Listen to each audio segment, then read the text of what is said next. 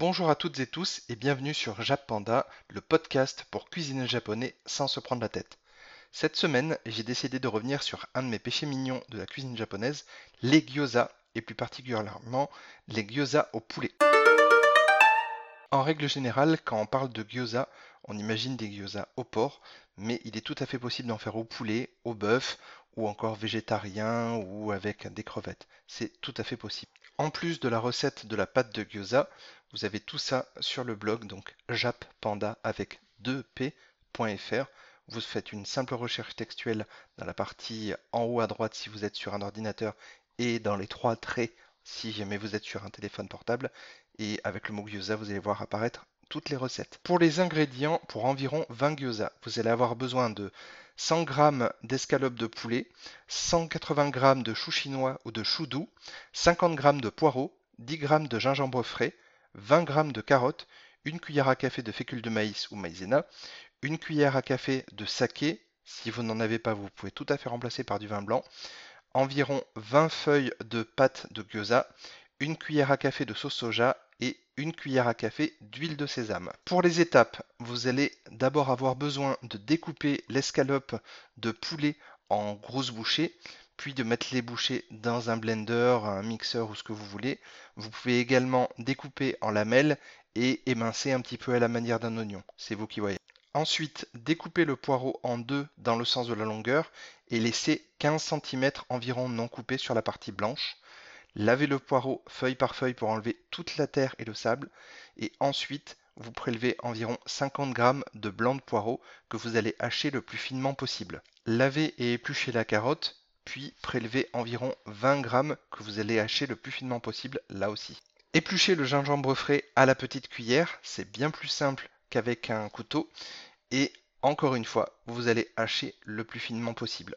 Si votre chou a des feuilles abîmées, enlevez-les Prélevez 180 g et, attention, surprise, hachez le plus finement possible. Dans un saladier, mélangez le poulet haché, les légumes hachés, la fécule de maïs, le saké, la sauce soja, l'huile de sésame.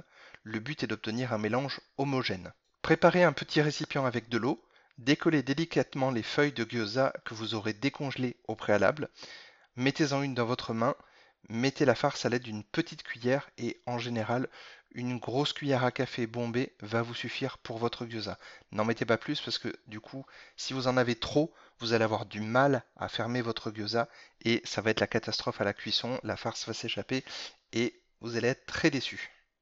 Si vous avez déjà écouté mes podcasts sur les gyoza, vous savez que à cette étape intervient le pliage et que c'est extrêmement dur d'expliquer tout ça de vive voix. Donc c'est pour ça que je vous encourage vivement à aller sur YouTube et vous recherchez la vidéo qui s'appelle Tutoriel pliage gyoza entre parenthèses ravioli japonais de la chaîne Cooking with Mumu. Et vraiment cette vidéo en je crois une quarantaine de secondes, elle va vous montrer toutes les étapes pour plier les gyoza et vous allez pouvoir euh, reproduire à l'infini ce geste. C'est vraiment cette vidéo que j'ai utilisée pour mes tout premiers gyoza et du coup, maintenant, je le fais mais de manière euh, assez, euh, assez mécanique et c'est vraiment grâce à cette vidéo que j'ai réussi à comprendre comment plier les gyoza. Ensuite, on passe à la cuisson des gyoza. Donc là, vous allez prendre une grande poêle avec un couvercle adapté, c'est très important. Vous allez mettre deux cuillères à soupe d'huile de sésame au fond de la poêle. Avec un gyoza que vous avez plié, vous allez vous en servir en fait pour badigeonner le fond de votre poêle avec l'huile de sésame pour bien la répartir.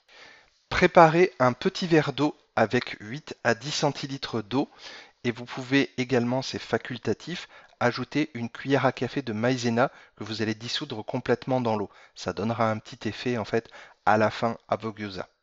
Une fois que vous avez disposé tous vos gyoza dans la poêle sans les coller, vous allez pouvoir mettre à cuire à feu doux.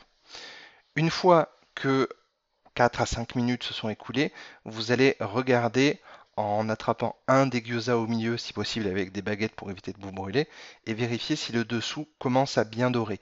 Si c'est le cas, à ce moment-là, vous allez pouvoir rajouter le petit verre d'eau avec ou sans maïzena que vous avez préparé, et vous allez couvrir directement, et vous allez laisser cuire 3 à 4 minutes supplémentaires. Il faut vraiment que toute l'eau se soit évaporée.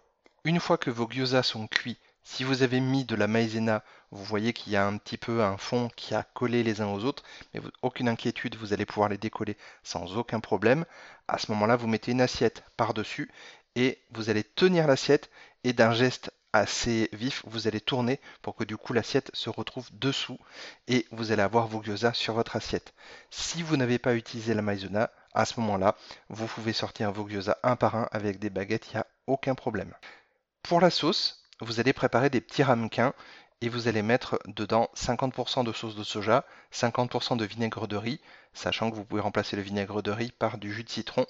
Et si vous aimez tout ce qui est un petit peu pimenté, vous allez mettre ce que j'adore, du shichimi togarashi, c'est-à-dire du 7 épices japonais.